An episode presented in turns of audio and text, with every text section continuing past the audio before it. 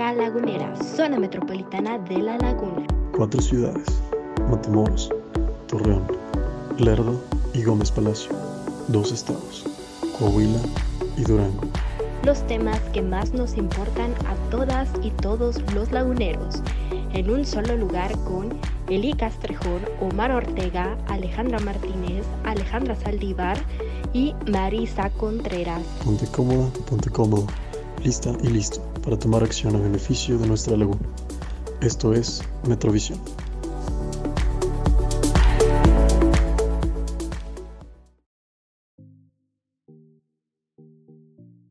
Ok, muy bien, muy buenos días. Muchas gracias por estarnos acompañando a la primera edición, el primer episodio del podcast Metrovisión del Consejo Misión Metromboli.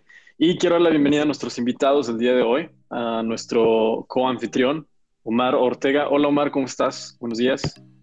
Hola, buenos días, Eli. Buenas tardes, buenas noches, dependiendo de qué hora estén escuchando esto. Y bueno, también Hola. bienvenida este, a Frida, Abraham. Gracias, Eli.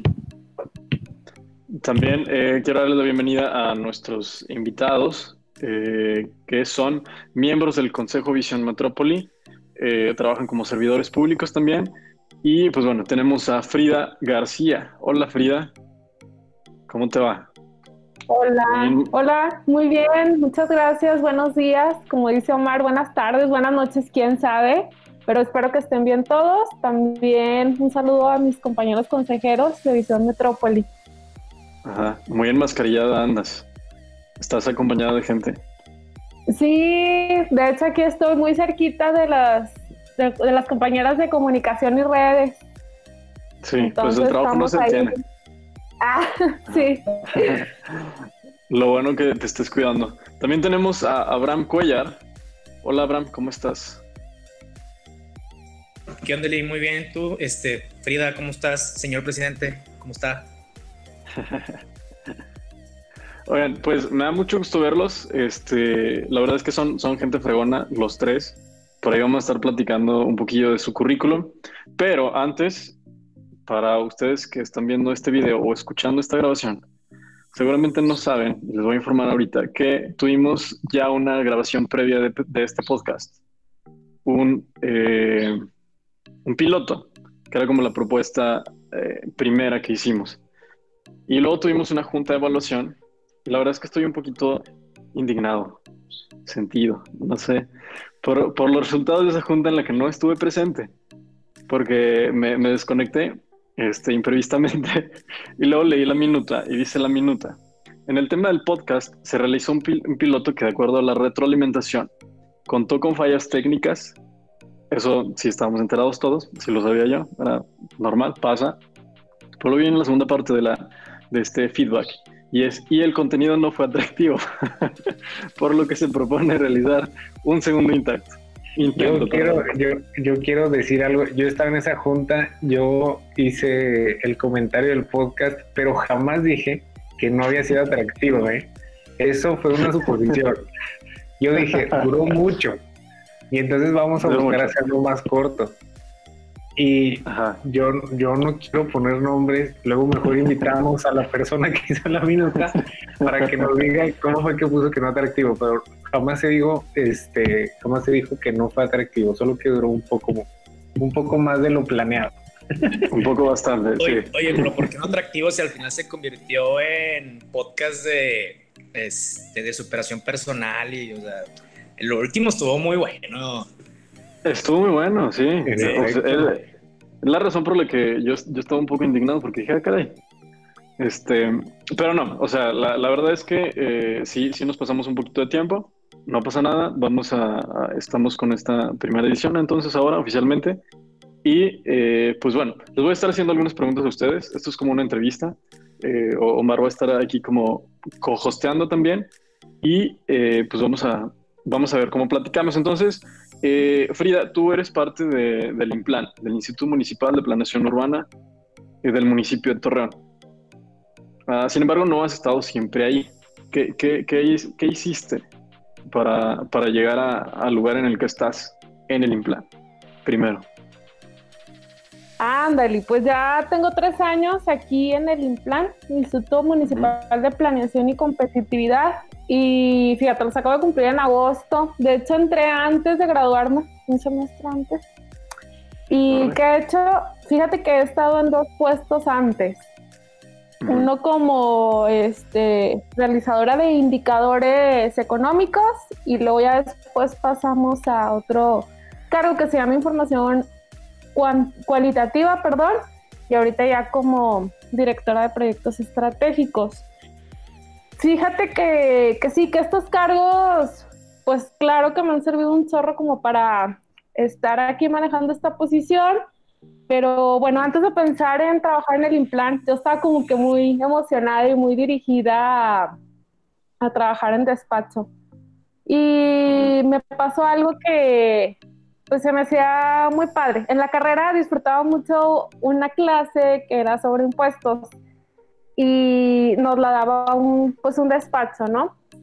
Eh, también a mí me llamaba mucho la atención que, que nunca me había tocado clases donde hubiera dos profes. Entonces era como que uno daba la visión general de la clase y, era como más global, más internacional, era de, impuestos. Y la otra profesora pues ya daba como que, a ver, vamos a calcular así la ley como un poquito más específica. Entonces pues yo soñaba trabajar con ellos en su despacho y ándale que sí me aceptaron. Entonces estuve trabajando 10 meses con ellos no en la misma área que al principio me interesó, este, pero me pasaron a otra área que, que era, ¿cómo se llamaba? Era estudios de precios de transferencia. También era como muy dirigido a la parte económica. Si sabe, hazte cuenta que ahí veíamos si las empresas de cierto grupo eh, compraban y vendían a precios de mercado eh, pues los productos que, que, entre ellos eran susceptibles a adquirir dentro de una cadena de valor en un mismo grupo. Y pues estaba muy padre, la verdad. Se ve que lo disfrutaste. Y sí, la verdad, la verdad sí me, me agradó un zorro porque pues este despacho, eh, Crow Forward, Gosler, además de enfocarse mucho a, a hacerte crecer como profesionista, también se enfocaba mucho en la parte de, ok, no solo te importa ser un excelente profesionista, también te gusta a lo mejor eh, ser activista en el tema de medio ambiente, o escribir, o bailar, o hacer villancicos, o yo qué sé, ¿verdad? Hacer donativos. Eh, y bueno, como que trataban también mucho de, alentar esto. Y, pues en qué momento? Muy bien. ¿Y en qué momento, Frida, te corren tocas fondo y finalmente llegas al implante. Ándale. Realmente no me corrieron, yo me fui. Órale. Este, me fui porque porque quería estar un poco más enfocada en la escuela y luego también traía esta parte de, ok, me gusta esto, pero quiero saber qué, es trabajar en gobierno en algún tema económico. Y obviamente para eso, pues todavía faltaba graduarme o todavía faltaba aprender más cosas y, bueno, pues decidí dejar. Muy bien. Muy bien, gracias Frida. Eh, mm, ¿Qué pasó? Eh, Abraham, ¿estás por ahí? Por ahí, Abraham, este, dentro de, varias cosas que, hace ahorita, también es eh, servidor público. Cuéntanos un poquito de lo que haces, Abraham, todos los días. Estuvo a punto de cancelarnos la junta hoy por. no, de, todo, todo y nada, no te creas. Mira, yo soy ahorita director de atención a la juventud, entonces, este, lo que hacemos acá es basar políticas públicas en temas de juventudes casi siempre cuando te preguntan eso, bueno, ¿y, cómo es? Y la mayoría, digo, no voy a echar nombres ni nada, ni, voy a decir municipios del país, pero se da ya. Este, pero mucho de lo que hacen es, este, pues lo mismo de siempre, es que traemos a los chavitos de servicio social y vamos a ponernos a limpiar plazas y a los parques y todo, y vamos a hacer estos concursos. ¿Qué dices? Pues está bien, o sea, está padre como, como parte de todo, pero no hay políticas encaminadas a atacar este, ¿cómo se llama? Partes importantes de problemas de juventud. O, por ejemplo, temáticas que, que, deben de ser, como el tema de educación o el tema económico, laboral. Entonces, lo que tratamos de hacer, más allá de, de todas estas eh, actividades que, si bien está bien que se hagan, pues más, más bien son como que el, el, el, caparazón alrededor del huevito, ¿no? O sea, lo, lo, que importa es esta parte de, ok, ¿cómo les vas a tratar de ayudar a, a, las juventudes aquí en, en Torreón? O sea, ¿Cuáles son las problemáticas muy específicas? Oye, pues sabes que la parte del estudio, de hecho, lo, eh, lo comentaba el CCI, este Alfredo Medina, y, y, unos, un año antes más o menos yo había más bien, más bien sacado la misma conclusión, con estadísticas en donde el 50% de las juventudes que deberían de estar en edad, bueno, que están en, en edad de la universidad, no están estudiando. Y mucha de esa parte es por cuestiones económicas. Este, no te diré que es todo, pero es la gran mayoría. Y bueno, tratamos de ver qué programas, y también con el presupuesto que tenemos, qué programas podemos este, eh, incentivar para... Exactamente, para que económicamente no se les haga tan pesado o poder apoyarles en cierto sentido. Ciertamente a veces pues, te va a alcanzar el presupuesto para lo que quieres o para hacer por lo menos este, una gran, gran, gran diferencia. Pero pues sabes que de las personas que pudiste apoyar, eh, más allá de que te lo agradezcan, porque no estés, o sea, sientes que, que, estás apoyando y de repente cuando te platican, dices, ay, o sea, me da gusto que, que haya gente a la que pudimos apoyar en, en, esa manera. Pero también no nada más eh, como que nos vamos a eso, sino que eh, muchas veces las juventudes se, se organizan solas en, en temáticas que les gustan.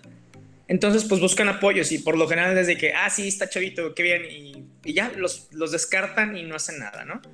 Entonces, lo que tratamos de hacer es eh, ser esa, mm, ese medio, ese vínculo entre algunos colectivos o entre algunas este, eh, asociaciones de jóvenes o incluso grupos que no necesariamente tienen que estar organizados de ciertas maneras pues, por, oye, ¿sabes qué? Si tengo esta campaña de, donación de órganos y que la están proveyendo los jóvenes, bueno, pues, ¿cómo les puedo apoyar en eso?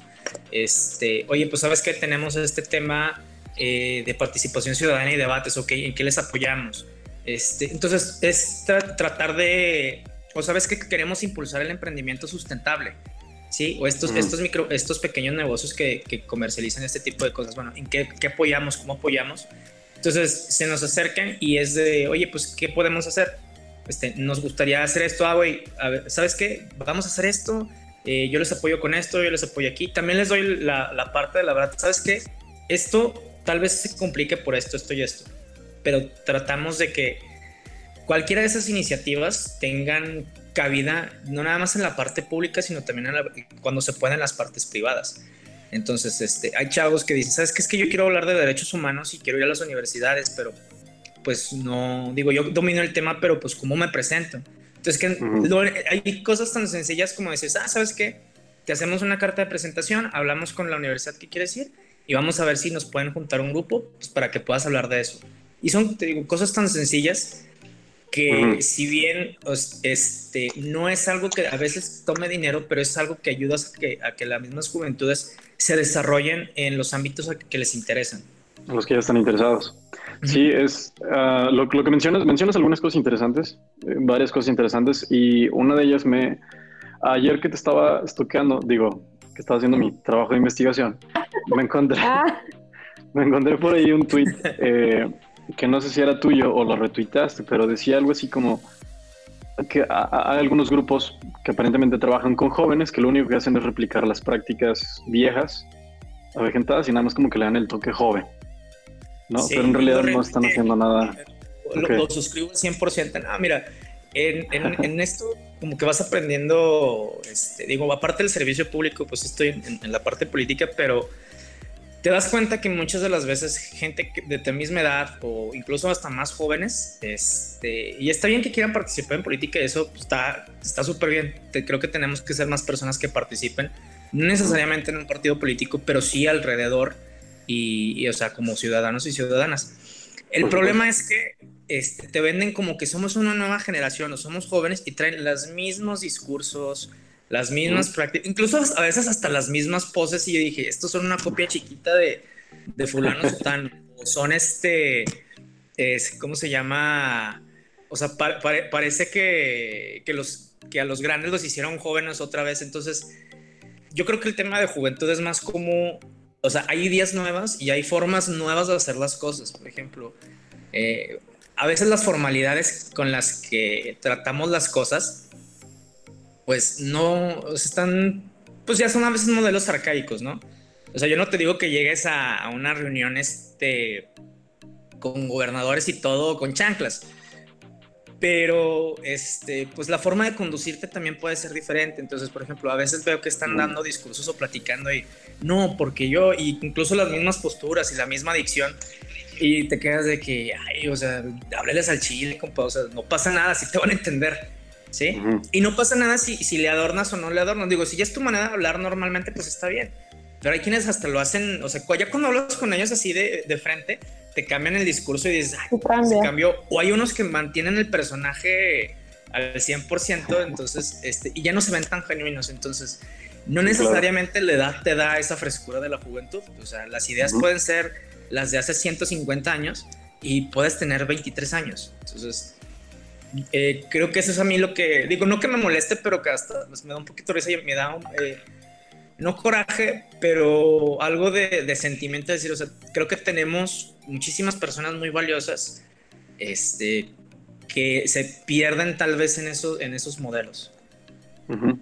Creo que en ese sentido el Consejo Visión Metrópoli es afortunado de contar con, con jóvenes que no, no, no replican tanto esos modelos arcaicos como tú lo dices, sino que en sus propias trincheras han, han estado haciendo cosas, refrescando ideas, trayendo nuevos estudios, replicando nuevos ah, enfoques de ver las cosas y, ha estado funcionando muy bien. En ese, en ese tema, Omar, que es nuestro presidente, el señor presidente, eh, ¿cuál dirías tú, Omar, que ha sido la, la aportación más importante que hemos tenido como consejeros a, esta visión metrópoli que, de alguna manera predicamos?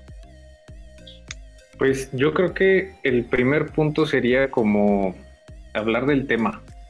O sea, estar poniendo el tema sobre la mesa de decir, vamos a pensar en todos, no vamos a pensar como Torreón, no vamos a pensar como Gómez, como Matamoros, como Lerdo, no, vamos a pensar como todos. Y esto este, se nota desde que todos los proyectos que estamos de alguna manera desarrollando o se han desarrollado, pues tienen que tener esta coherencia metropolitana, que es la idea. Yo creo que esa es como una parte, o sea, de, poner sobre la mesa el tema de la metropolización. Y este y también creo que estamos siendo como una clase de referente que ahorita no lo vamos a, a notar, o tal vez la gente no lo va a notar, este, o las personas, pero va, a pasar a lo largo del tiempo. Este, que lo que estamos haciendo es aprender a cooperar.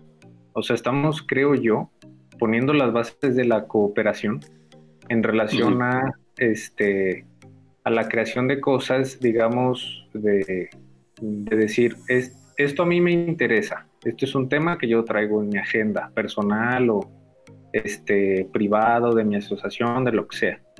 Pero es algo que impacta a todos. Y entonces todos dicen, va, pues a mí también me impacta en este sentido, en este, en este, y nos sumamos.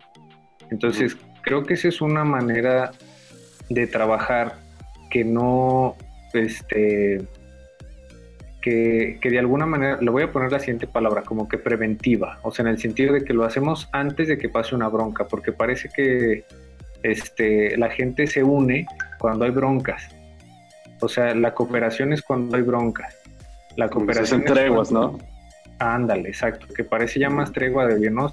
Todos estamos de la fregada, vamos a ayudarnos, pero no desde antes.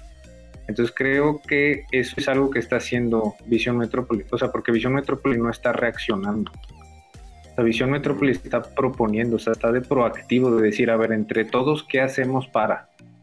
No es de, no manches, ya tengo aquí el agua con este proyecto, ¿cómo lo hacemos? No, pues vamos a entrarle, ya ni modo, si todos le entramos. No es así. O sea, no es, por ejemplo, bueno, es que no quiero hablar de asociaciones ni mucho menos, No es, no es la intención, pues, pero como que pareciera que en esta manera de trabajar de antes era como vamos a, trabajar, pero eh, reaccionando casi. casi este, vamos a unirnos porque este es el momento, ya, ya, ya, ya. Y creo que nosotros estamos haciendo algo diferente. O sea, es, traemos ganas, vamos a cooperar, sin ser reactivos, sino más bien como proactivos.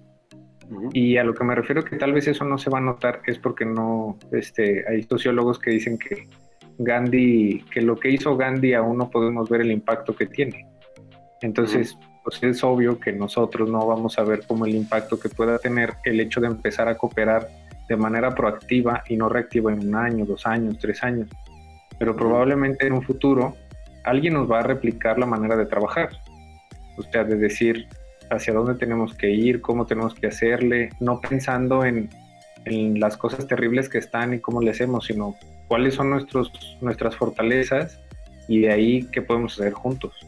Pues creo que eso es una cosa también como tal vez muy de esencia que ahorita trae el consejo y pues que sería muy interesante que perdurara porque entonces así pues habrá la oportunidad de que otros repliquen esa manera como de, actuar. Entonces creo que en esas dos, como la parte de cómo cooperar y este la parte de estar poniendo sobre la mesa el decir todos somos uno, ¿no? Pero digamos en la realidad, no en, no en lo filosófico, sino en la gobernanza, en que a todos nos vaya bien, etcétera.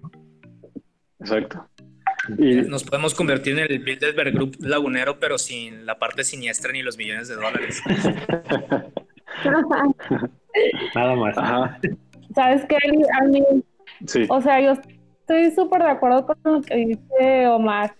También me gustaría agregar que, pues, otra de las cosas que incorpora el consejo es que pues al trabajar en conjunto activistas y funcionarios y gente de cámaras y de colegios, como que nos damos cuenta también de, cómo estos integrantes o estos consejeros pues se manejan en su ámbito, ¿no? Cada quien y cómo esas estructuras en las que trabajan eh, funcionan y eso también nos ayuda mucho a la hora de querer proponer proyectos o de querer sumarlos pues también a, ser como más efectivos y darle un poquito más en el clavo y sumarlos.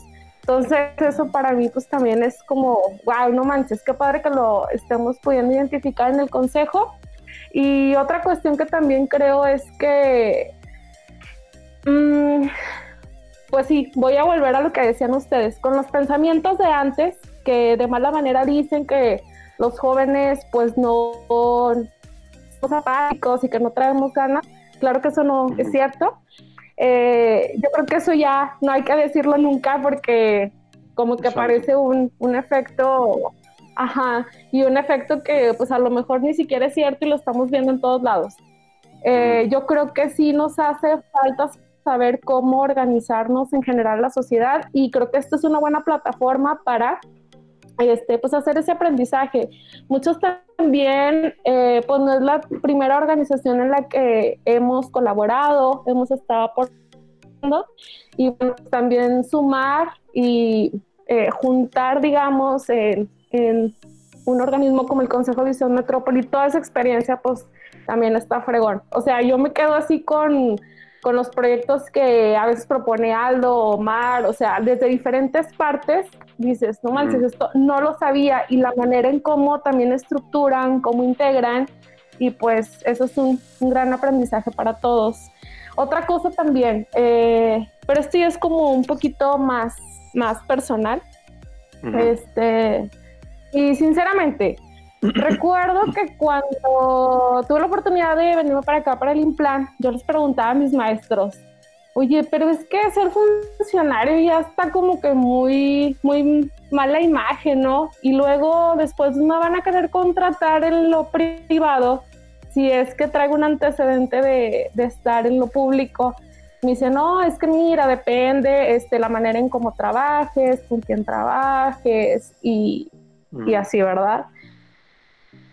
Entonces yo creo que eso, eso también sirve hasta cierto punto a tratar de incentivar a otros jóvenes que buscan eh, pues tener una carrera política, incursionar en la plataforma de lo público a, tomar esta confianza y, darles como herramientas para decir en dado momento, porque muchos consejeros también de aquí con nosotros universitarios, a tomar elementos sí, o sea, si quieren dedicar a esto o eh, que está bien, que está mal, puntos a mejorar y tal vez a lo mejor a, limpiar un poco esa, esa imagen.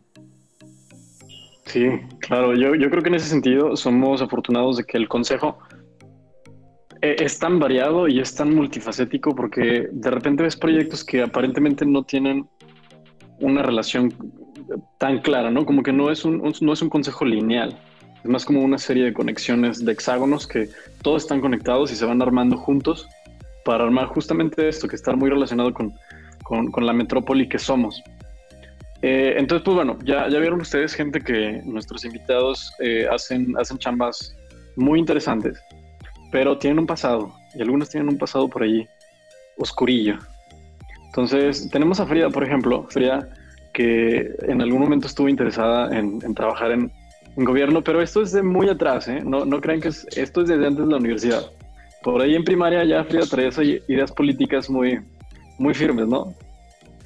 Cuéntanos, cuéntanos de esa, e, esa, esa faceta comunista que tenías.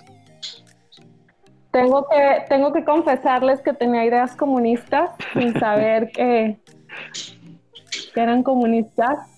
No, le comentaba el otro día a Eli que, pues sí, en el carro con mi mamá, con mi papá, pasando por la colonia San Isidro para llegar a la casa de mi abuela, este, pues pasábamos por esa colonia y yo decía, ay, pero a mí me gustaría hacer política para pintar las casas de los mismos colores, hacerlas de los mismos tamaños y y que no se generaran como desigualdades entre la gente que luego pudieran hacer que unos se sientan más que otros y otros menos y luego no hay esta como igualdad para expresarse, decir sus opiniones. Entonces yo decía, bueno, tal vez algún día. Y ahora que me pongo así a, pensar y lo que estudiamos así, dices, ay, no manches, esto se parece mucho a... Un mundo feliz. Entonces, a un mundo feliz y esas ideas, pues acá, ¿verdad? Pero al final sí, pues, la, intención era, era esa, que todos pudiéramos tener oportunidades iguales. Creo que en algún momento todos fuimos, un poco más radicales, ¿no? Con nuestras ideas, sobre todo en este periodo de transición. Eh, creo que tal vez la pubertad, sí, como que era, mis ideas así son y así funcionaría mejor el mundo. Ya como que hemos ido aprendiendo un poquillo más, ¿no? Pero bueno, esa es la, la, etapa dictatorial de Frida. Eh, si llegas eh, puestos más altos, Frida, por lo menos escógenos un disfraz bonito a todos. Un uniforme que esté padre. Ah. Aguas. Ah. un, saludo no tan hitleriano. Este, y pues sí, eh, también pues nuestros consejeros son bastante aventados. Y, y hablando de, de, aventarse, ¿no? Como de hacer cosas con ese ese toque joven, esa perspectiva joven. Tenemos a Abraham, que justo ahorita antes de empezar estábamos platicando eh, y Abraham nos decía que es muy, muy fan así de hueso colorado de los cómics de Batman. Entonces, si tienen alguna pregunta sobre el universo de Batman, Abraham es el indicado, es el, es el hombre indicado para, para darles esa información. Pero además, también tuvo una experiencia en la que, en la que se andaba lanzando a hacer su propio Batman. Pues cuéntanos ahora cómo te fue en aquella ocasión. Tu primera experiencia como líder de las, de las masas. Oye, es que, bueno, desde chiquito, no sé ni si fue mi mamá o mi papá, por, así en general, me gustaba Batman, o sea, me llevaron al cine eh, a ver este la película de Batman Regresa, que por cierto es clasificación B, yo no sé por qué los dejaron pasar conmigo, porque mi hermano iba en brazos todavía, este, y nos sentamos hasta el principio de la fila, entonces estaba viendo todo aquí encima y digo, ya, ahorita ya que la ves más de adulto, pues te, dan risa algunos chistes, pero en ese momento pues todo se veía muy gótico y, me, daba miedo, pero quería seguir viendo. Y, y, veía incluso la serie de los 60 con Adam West en la televisión. Y un día en Navidad me regalan un traje de Batman. Este, de hecho, por ahí tengo unas dos fotografías. Y pues mi hermano, como era chiquito, pues al de Robin. Las vamos a poner por aquí, las fotografías. Ahorita te las. Sí, este. Y entonces eh, se me ocurre, porque acabo de volver a ver una película de Batman en donde salta desde una parte alta y luego se le abre la capa y. ¿Para qué es? Pues yo tenía que serán como unos siete años, seis años. Entonces pues, me pongo el traje y pues las escaleras ahí de la casa dije, pues aquí no, no va a pasar nada. Entonces, pues salto, este, pero no salto de dos, tres escalones, salto desde la parte más alta de las escaleras. Entonces, pues ya digo, yo no me acuerdo muchas cosas, pero pues sí me acuerdo ya después que mi, mamá dice, pues es que llegaste y justo bajando las escaleras hay una pared. Entonces la pared me detuvo, pero me detuvo con todo y frente. Entonces caí de frente hacia la pared. Este, y mi mamá pensaba, de, bueno, ya no voy a volver a pasar a hacer lo mismo. Entonces, mi mamá me cuenta que su terror eran las fiestas infantiles, porque no conforme con que me ha dado ese madrazo, este, cuando íbamos a las fiestas infantiles, pues ya ves que está todo este tipo de gimbor y, alrededor, los resbaladeros, este, las estructuras. Entonces, yo en vez de meterme, incluso hasta en McDonald's, cuando tenían ahí este, todo este tema, pues en vez de meterme como las personas normales, niños normales, siguiendo el caminito, me encantaba escalar hacia arriba. Este, y fueron una serie de golpes, pero nunca me. Pues no, nunca me dejó de dar miedo. Digo, un día sí terminé con el brazo doblado, pero a las dos semanas ya estaba otra vez arriba. Este, pero sí, muy, buenos recuerdos de bueno, de lo que me acuerdo, lo que no, pues sí, ya, de hecho aquí tengo dos chichones que comprueban los madrazos. Oye, ¿cuándo fue la última vez que, que tuviste una de estas acciones arriesgadas? Es, este, la semana pasada en Brigada. este, no me esperaba que fuera tan cercano. no, lo que pasa es que íbamos, en camino a Brigada, entonces en una camioneta iban este, pues varias personas y traían una gorra, entonces veo que se le vuela a un chavo la gorra y lo que hago es, pues tengo el carro y en medio del tráfico voy, a agarro la gorra y otra vez, vámonos. Entonces, este, pero casi me, me arrolla una motocicleta, digo, no me di cuenta hasta que ya estaba salvo. Pero sí, por lo general tengo ese tipo de, de, arranques de, esa manera. De adrenalina. Entonces tenemos a Abraham, el aventado Cuellar. Este, y, bueno, también en, digamos que en las experiencias transformadoras de vida, en el caso de Omar, eh, como que es un poco más, más, más sensible, ¿no? Porque a Omar le gustaba a, psicoanalizar a la gente, incluso desde chiquillo. ¿Verdad? Entonces los veía llorar y, un poco los juzgabas, Omar. Un poco los juzgabas y decías... No, creo que no. No, no, Bueno, aquí, aquí voy a hacer un paréntesis. Este, es que yo, como soy el, el, co-host, yo soy el, el, diablo, ¿cómo dicen? El, este, el abogado del diablo. Ese, ese, ese. Sí, híjole, con las frases y bueno, entonces eh, nos quedan unos minutos para dar el, tiempo, ¿verdad? Entonces, ahorita, después de que platique eso, yo creo que estaría bien dar así como dos insights rapidísimos de el implant, o sea, de decir el implant es esto, es esto, y luego Visión Metrópoli, porque pues ya las personas que nos están escuchando, viendo, ya saben del, o sea, ya saben que existe el implant al menos, y ya saben que existe el consejo, y pues decirles para qué onda, ¿no? Y de qué sirven y cómo les puede beneficiar y creo que rapidísimo funciona. Entonces, no, no, o sea, eso de psicoanalizar, es, este, e, ese es un, es como un comentario que se hace, ¿no? Así en el, cuando alguien dice, ay, soy psicólogo, ay, me voy a psicoanalizar.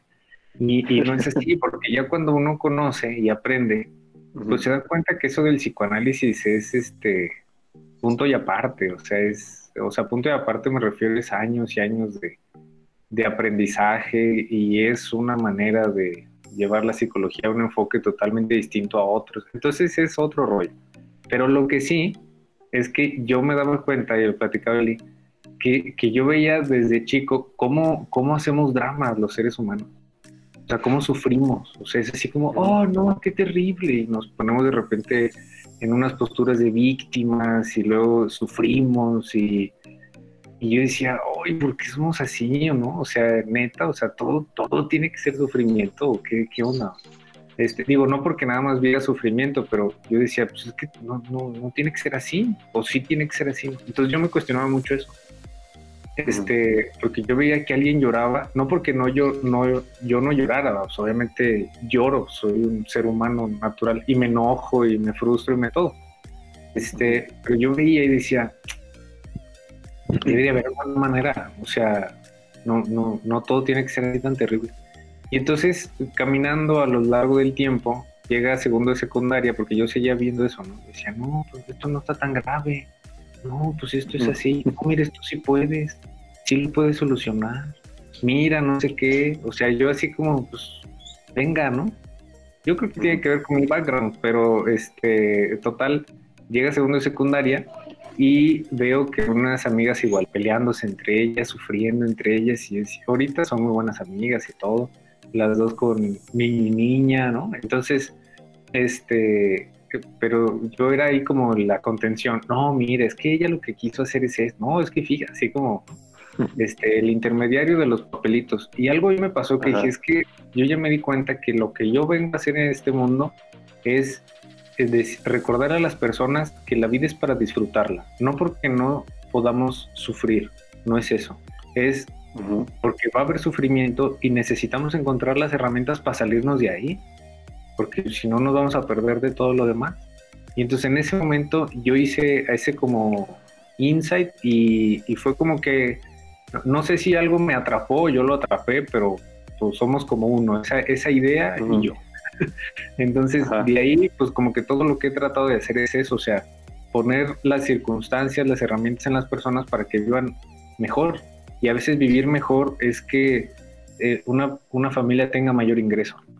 Y entonces por eso me encanta el emprendimiento. Este, ¿Por qué me encanta la innovación social? Porque la manera en el sistema en el que vivimos es que si nosotros queremos que no haya personas viviendo pobreza, pues tenemos que meterlas al mercado, o sea, no hay otra. Entonces, también e, esa para mí es una manera de contribuir en ese mismo, o sea, si una persona deja de estar, ay, ay, ay, no me alcanza, no sé qué, luego qué hago, entonces pues sin duda estoy contribuyendo en su vida, ¿no? A que sea más disfrutable. Y claro también, bueno, pues mi preparación académica y profesional, pues es acompañar a las personas. Entonces, este, es, es, es, por eso como que, sí, como decías, como la esencia, pero no, no, eso de psicoanalizar es punto y aparte, hermano, no. y, bien. Tal vez exageré ahí la, la información. No, pero sí es bien común, es bien común decir eso. Este, pues, pues, no sé, a ver qué onda. A ver, Visión Metrópoli, en plan, alguien, ¿quién, quién dice que? Aviéntatelo, Frida. a ver, ándale pues. En un minuto. Un minuto para ganar. en un minuto. ¿Qué es el implant? Corre tiempo. ¿Sí? Sí, sí. Sí. Fíjate que, que el implant es poco conocido, pero ahí les va. Eh, el IMPLAN es un instituto, es un órgano que es asesor del municipio en qué? Pues principalmente en temas urbanos, pero a lo largo de la República Mexicana hay otros implanes que se dedican a pues a otros temas. Por ejemplo, aquí en este implan tenemos el tema económico y el tema urbano. Y nosotros eh, tratamos de hacer planes, programas a largo plazo, es decir, los próximos 20, 30 años, dependiendo de, de qué es lo que queramos desarrollar. Y aquí la idea es que cada que entra una administración a, digamos, a ejercer pues su gobierno, el IMPLAN como instituto pueda ser la entidad que permanece y que les diga, oye, ¿sabes que La administración pasada se quedó aquí y estamos trabajando en base a este plan, a este programa y bueno, pues hay que darle continuidad a, a los proyectos o a las actividades para que luego en 15, 20, 30 años los resultados sean entonces nosotros trabajamos mucho con lo que es la, la, imagen objetivo para la ciudadanía. Y voy a dar un poquito la introducción del por qué el Consejo de Visión Metrópoli desde el IMPLAN. Aquí, eh, una de las, de las cuestiones cuando, cuando aparece el IMPLAN hace seis años era así diagnosticar a la ciudad en base a, pues, a seis ejes, ¿no? Y uno de esos ejes, que era el de un gobierno, mencionaba la participación ciudadana pues como, como un eje primordial. La ciudadanía pedía eh, pues más entrada, ¿no? Más entrada hacia la toma de decisiones ahí en conjunto con el gobierno y pues nos dimos cuenta que, que claro que que en el implant pues no, no teníamos como esa, pues ese vínculo tan estrecho, tan cercano y mucho menos con la juventud. Entonces hablando y juntando todo lo que comentábamos ahorita de las ideas de antes y las ideas de ahora, oye, ¿por qué los jóvenes no vamos a decidir el futuro que queremos en 15, 20, 30 años? Muy bien, gracias Frida. Este, les voy a decir que... Por mi parte es todo. Muy, buena, muy buena aportación. Eh, mira, lo que vamos a hacer es del piloto, podemos incluir en esta sección las, las conclusiones a las que llegamos la vez pasada. Creo que están bastante interesantes y vale la pena que las incluyéramos en este. Sí, eh, nada más no sé si les gustaría añadir algo más para ir cerrando. Abraham, Omar. Pues mira, yo creo que lo que dijo Frida lo resume bastante bien, sobre todo la última parte en donde porque si nosotros vamos a, estar viviendo y vamos a empezar también a tomar las decisiones de, de los siguientes este, años, ¿por qué no hacerlo desde ahorita?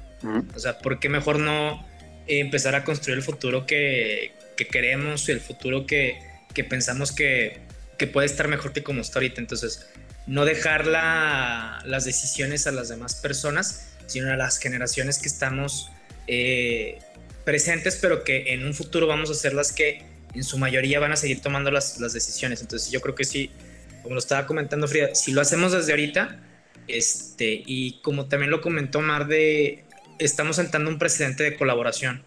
Entonces, si hacemos ahorita, si desde ahorita queremos estar tomando las decisiones, involucrándonos y empezar a colaborar, este, en unos 20 años, cuando ya seamos de, de, de la parte de los viejitos, este, las cosas van a estar muy diferentes y las maneras van a ser muy diferentes a como estamos ahorita. De acuerdo. Y yo, bueno, igual como una clase de cierre, o bueno, porque vamos a pegar las conclusiones, como bien dicen, este, y está padre, pues yo creo que el, el poner la plataforma para que las personas jóvenes podamos decir, oye, creo que podemos todos colaborar y cooperar para ir hacia allá, creo que me parece excelente. Entonces creo que creo que ese es el, la, gran intención y la buena intención que tiene el Consejo Visión Metrópoli y creo que pues hay que seguirle por ahí, ¿no? Muy bien, pues muchas gracias, eh, chicos. Gracias por habernos acompañado, por aceptar la invitación. Por Oye, perdón, déjales presento el este la fotografía que les prometí. ¿Ya habrán el aventado? A ver. Sí. bueno, esa. se ve? Sí, ahí está. Ahí está. Este, ese fue precisamente cuando me acababan de regalar el traje y una semana después, con ese me y un chingazo. ¿Cuántos años tenías, Abraham? Alrededor de entre 7, 6 años más o menos. Oye, pues quedaste bien dentro de todo. Esa fue la, Más, más, o menos, no, no, estoy tan seguro y creo que mis papás. Muy bien, muchas gracias. Eh, muchas gracias por haber estado aquí, eh, los tres. Disfruté mucho esta charla con ustedes. Eh, creo que la gente también. Espero que la persona que haga la próxima minuta, pues ya le parezca nuestro contenido más interesante. Ojalá. Este, vamos a, incluir aquí en el video las redes sociales de, estos invitados para que pues ahí los contacten, vean un poquito más de qué es lo que hacen y cómo lo hacen, los contacten, perdón, los contacten de manera personal. Y pues la gente que nos estuvo viendo, muchas gracias por habernos acompañado. Eh, aceptamos sus sugerencias y su retroalimentación. Eh, y pues nos estamos viendo por ahí. Hasta luego. Gracias, Eli. Gracias, Frida. Gracias. Gracias, Que estén bien. Gracias. Hasta luego.